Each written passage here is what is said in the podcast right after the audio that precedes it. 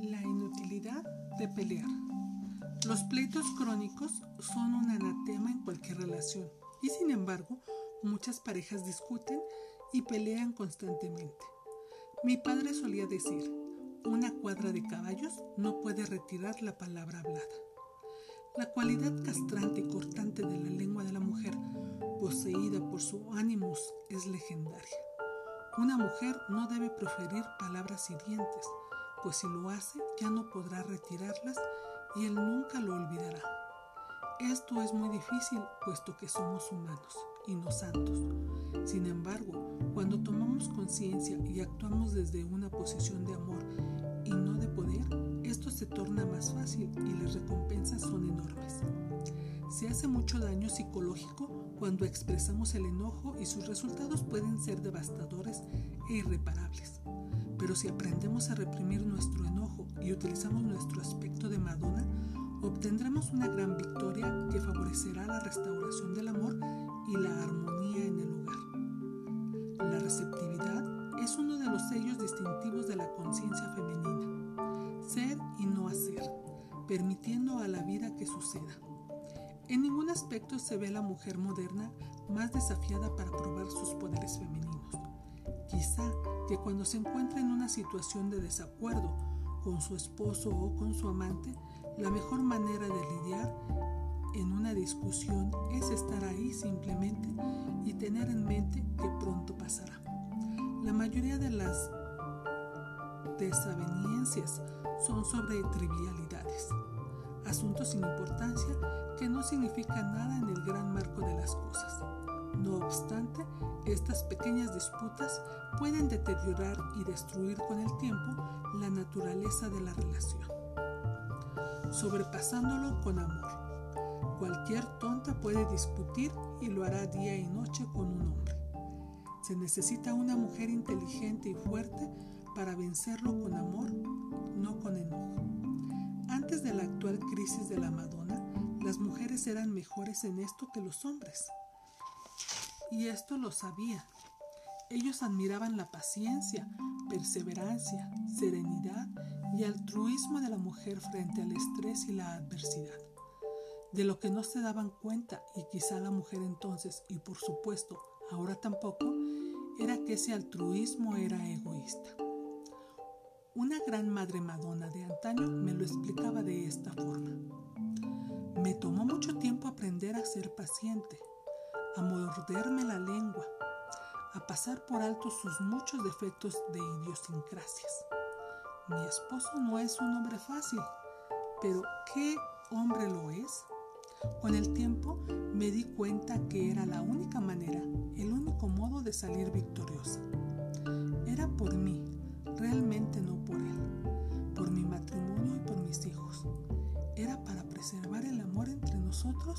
y yo lo he preservado durante 30 años. Y él sabe muy bien que yo he sido la razón de todo eso. La mujer hace o deshace la armonía en su hogar. El poder está en sus manos. Los hombres han entrado sin duda en el mundo femenino de las relaciones y de los sentimientos, pero no lo han hecho con un impacto real o con fuerza. Como ya se señaló anteriormente, cuando los hombres aceptan la feminidad, lo hacen con la suavidad de una mujer, pero no con su fuerza. Cuando una mujer entra en el reino masculino, lo hace con la dureza del hombre, pero no con su bondad. Cuando los hombres y mujeres discuten y pelean, lo hacen con los peores aspectos de sí mismos. Él con su ánima malhumorada, ella con su ánimo belicoso. Las mujeres que se niegan a aceptar su papel femenino caracterizan casi siempre por una estructura de personalidad muy rígida. Su necesidad de tener la razón es mayor que su necesidad de ser amadas. Ellas resienten el tradicional papel femenino de mantener la paz y cantar con armonía. En ese aspecto, la amazona de la, en el aspecto amazona de la mujer, el que necesita tener la razón, el cual es muy seguido brutalmente honesto, es la parte de ella que es directa, perpicaz, llena de fuerza, la que confronta y agrede. Una dama amazona, bien balanceada, ha aprendido cómo moderar su aspecto de amazona con su aspecto de madre madonna, el cual es compasivo. Esta compasión y ternura femeninas son necesitados desesperadamente por los hombres, pues no los encontrará en su existencia diaria. La mujer que es honesta puede tener razón, pero en el campo de lo personal rara vez será un consuelo para nadie. El estar ahí con el corazón y la mente abiertos es parte del secreto de ser mujer y puede lograr más en la transformación de las vidas de los demás que cualquier forma de confrontación abierta. Debe evitarse el pelear con los hombres, no solo para preservar el orgullo masculino, sino también para conservar la dignidad femenina. No hay nada menos atractivo o repugnante que una mujer enloquecida y furiosa. La vulgar verdulera que emplea el poder de su lengua en vez de usar el poder de su feminidad. Una mujer peleonera es fea Se ha escrito mucho en la literatura psicológica popular acerca del valor de liberar agresión y muy poco se ha expresado sobre el valor de suprimirla, optando por la paz y el amor en su lugar. El enojo nunca es purificador, debilita emocionalmente y destruye la naturaleza de la relación amorosa. Pero somos humanos y pelearemos muchas veces. Si una mujer sabe que no puede permanecer callada o retractarse, es mejor decir algo así como, estoy muy enojada para hablar ahora, o estoy muy herida y confundida para discutir esto inteligentemente ahora. Si hay que expresar los sentimientos, es mejor expresarlos con yo y no con tú, puesto que las aclaraciones con tú generalmente son agresivas y casi siempre terminan con ofensas y acusaciones. Tú idiota. Hay que evitar también palabras definitivas como siempre y nunca. Estas palabras van precedidas invariablemente por el tú.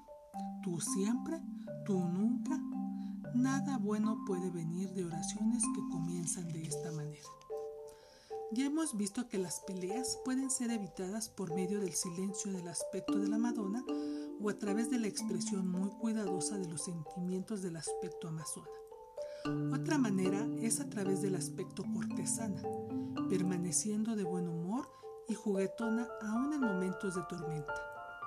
Muchas situaciones potencialmente explosivas entre un hombre y una mujer pueden esfumarse con una broma juguetona o con una observación humorística. El esposo debe ser tomado en serio, por supuesto, así como sus necesidades, sus deseos, sus estados de ánimo, sus intereses deben ser de suma importancia, puesto que es tu mejor amigo, tu amante, tu compañero, tu protector. Por otro lado, en la vida diaria, los detalles pequeños y triviales deben ser tomados con alegría, puesto que no son nada serio. La mujer que toma las cosas con demasiada seriedad puede encontrarse muy seguido en estado de crisis. La mujer que toma las cosas con ligereza, utilizando el lado, juguetón de la cortesana y la paciencia de la Madonna, irradiará felicidad y creará una atmósfera de alegría alrededor de ella, manteniendo viva la llama del amor. Una mujer debe representar siempre la fuerza de cohesión de una relación duradera. Una vez más, regresemos al concepto de Eros, como la esencia misma del principio femenino. Por ejemplo, el amor como el centro de la existencia de la mujer. Pero el amor no es nada más que el tema central para la mujer o un tema que se dé entre ella y el hombre. Es el tema alrededor del cual gira la vida misma. El amor es la esencia de lo que comúnmente se conoce como alma, tanto en el hombre como en la mujer, pero el amor continúa estando casi siempre a cargo de la custodia de la mujer. Parece estar todavía en la naturaleza de las cosas que el hombre busque a la mujer como guardiana de su alma. Y siendo así, parece que el único papel de la mujer es mantener viva la llama, sin olvidar nunca la importancia de su papel como mujer en este respecto.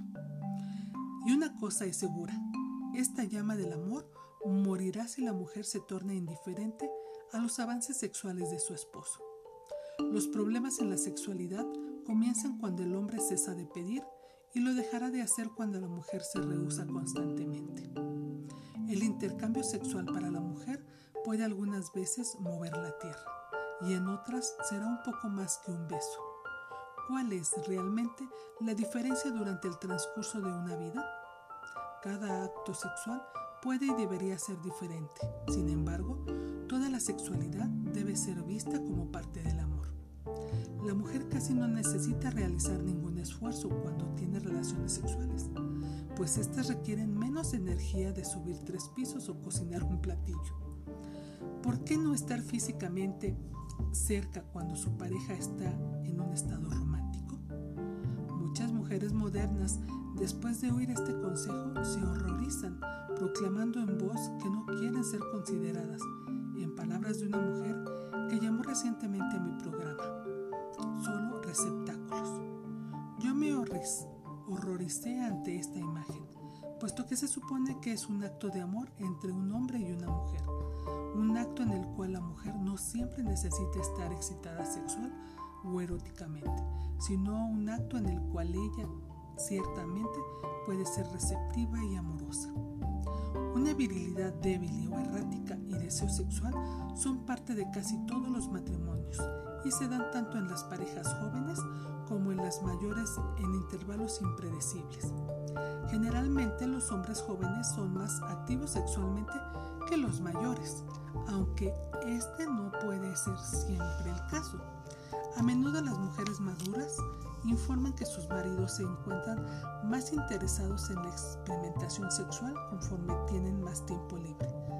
Tales mujeres deberían ser incitadas a explorar y a volver a despertar el aspecto de cortesana de su personalidad. Es más difícil aún lidiar con el marido que se ha retirado de la actividad sexual o que padece algún trastorno sexual. Aquí la mujer debe decidir si usa su aspecto de Madonna o de cortesana para enfrentar este dilema. Si el hombre está casado, tenso, deprimido o distraído, es mejor que no se le insinúe el tema y se le trate con empatía, ternura y bondad. Muchos sufren más de lo que ellos mismos admitirán, de variabilidad en sus necesidades e impulsos sexuales. Es mucho más importante que la mujer utilice su aspecto de Madonna y muestre lealtad y comprensión por un hombre durante esos momentos en que él puede estar cuestionando su virilidad.